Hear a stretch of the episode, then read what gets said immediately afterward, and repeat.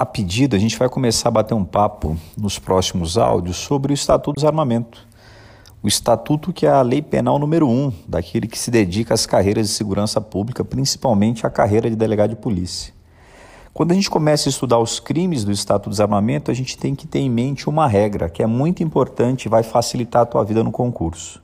Primeira regra: os crimes do Estatuto, os crimes são de perigo abstrato, isto é, de perigo presumido são crimes em que eu não exijo a colocação de ninguém numa situação de risco real, de risco concreto, porque o risco é presumido e presumido de forma absoluta pelo legislador. Segunda regra: os crimes de estatuto são, em regra, dolosos, isto é, punidos a título de dolo. Existe um único crime de estatuto que é culposo, que é o crime que nós vamos estudar hoje, que é o crime do artigo 13, delito de omissão de cautela.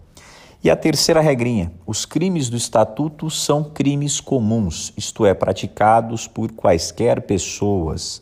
Existem dois crimes apenas que são crimes próprios, que exigem um sujeito ativo especial. É o crime do artigo 13, omissão de cautela, e o crime do artigo 17, que é o crime de comércio ilegal de arma de fogo. Vamos falar hoje aqui sobre o crime do artigo 13, omissão de cautela. Primeiro ponto: o crime do artigo 13 é o crime culposo do Estatuto do Desarmamento, o único punido a título de culpa. Esse é o crime do sujeito que tem uma arma em casa deixa essa arma em cima da mesa, permitindo, por sua culpa, que um menor de 18 ou um doente mental se apoderem dessa arma de fogo. É um crime culposo, o único culposo do Estatuto. A modalidade de culpa aqui é a negligência, é o descaso, é a desídia. Esse é o único crime culposo e o único crime de menor potencial ofensivo do Estatuto.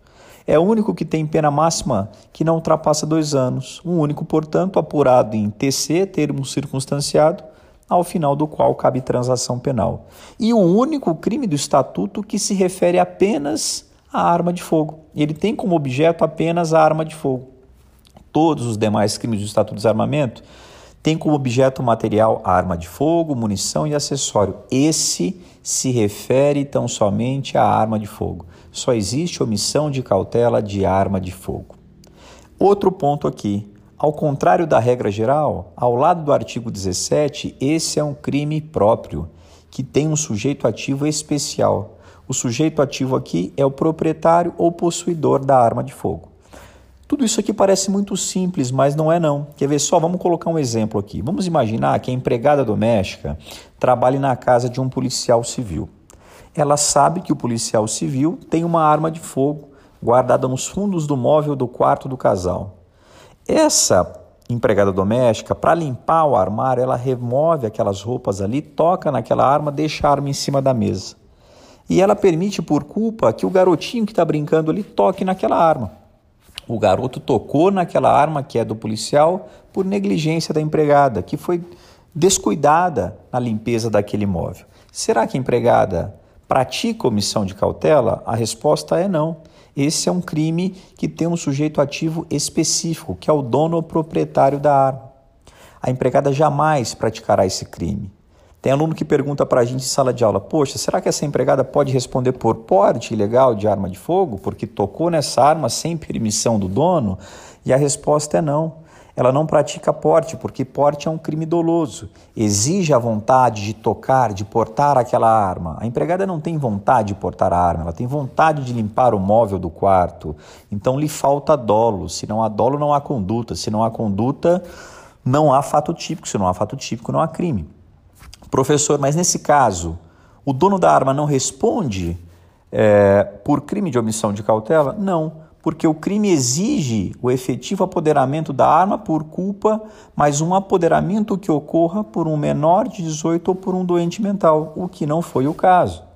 E me parece que essa arma também escondida nos fundos do móvel do quarto do casal, com as roupas na frente dessa arma ali, tampando essa arma, se essa arma tiver uma munição guardada separadamente, me parece que não há culpa.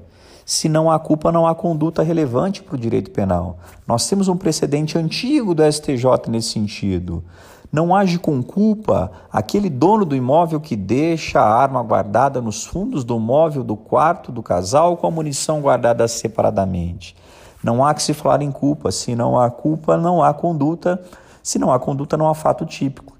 Então me parece que nesse caso, ainda que a criança tocasse na arma, porque a criança é astuta, procurou e achou a arma, não haveria que se falar em delito de omissão de cautela, porque não houve desídia, não houve culpa por parte do pai. O pai tomou as cautelas comuns ao comum dos homens. Não há culpa. Se não há culpa, não há fato típico. Quando é que se consuma esse crime, professor? Será que esse crime se consuma apenas com desleixo com a arma em cima da cama e o garoto brincando ao lado da arma? Ou será que esse crime exige o efetivo apoderamento? Esse crime se consuma com efetivo apoderamento da arma pelo menor de 18 anos ou pelo doente mental.